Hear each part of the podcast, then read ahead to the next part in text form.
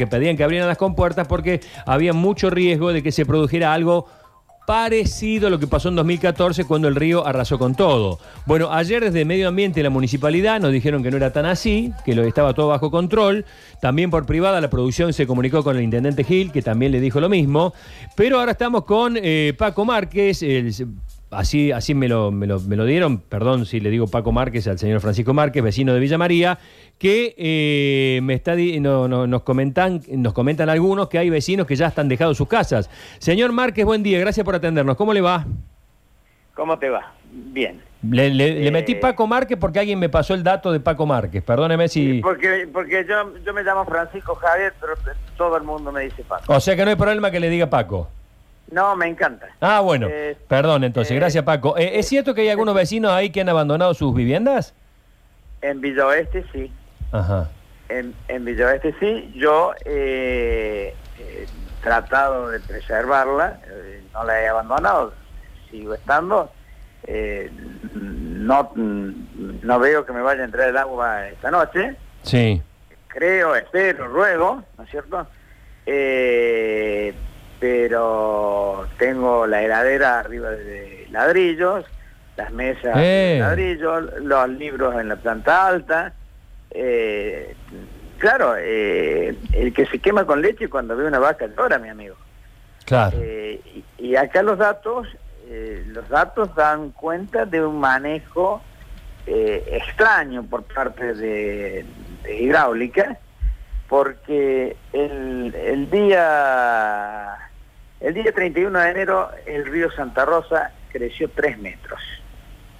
Eso significa que llena el dique en un rato, en un par de días.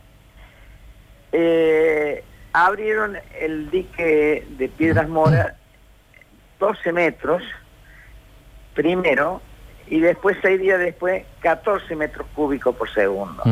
¿Y por qué no abrieron de entrada los 14 metros cúbicos por segundo, que es lo que estamos recibiendo hoy? Uh -huh. Y porque tienen los diques llenos y los diques se han hecho para controlar las crecientes y no para andar en lancha.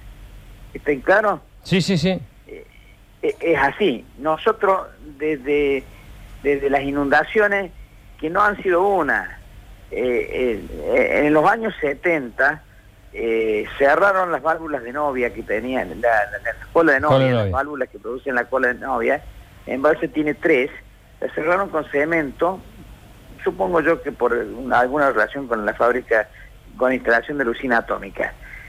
El 15 de diciembre, bueno, eh, eh, en, en enero del, del- del año 84, el intendente Carlos Zanotti, no había las máquinas que hay ahora, tuvo que volar, llamar a la gente de la, de la fábrica de pólvora y, y voló un, un- un camino e inundó eh, miles de hectáreas. Uh -huh.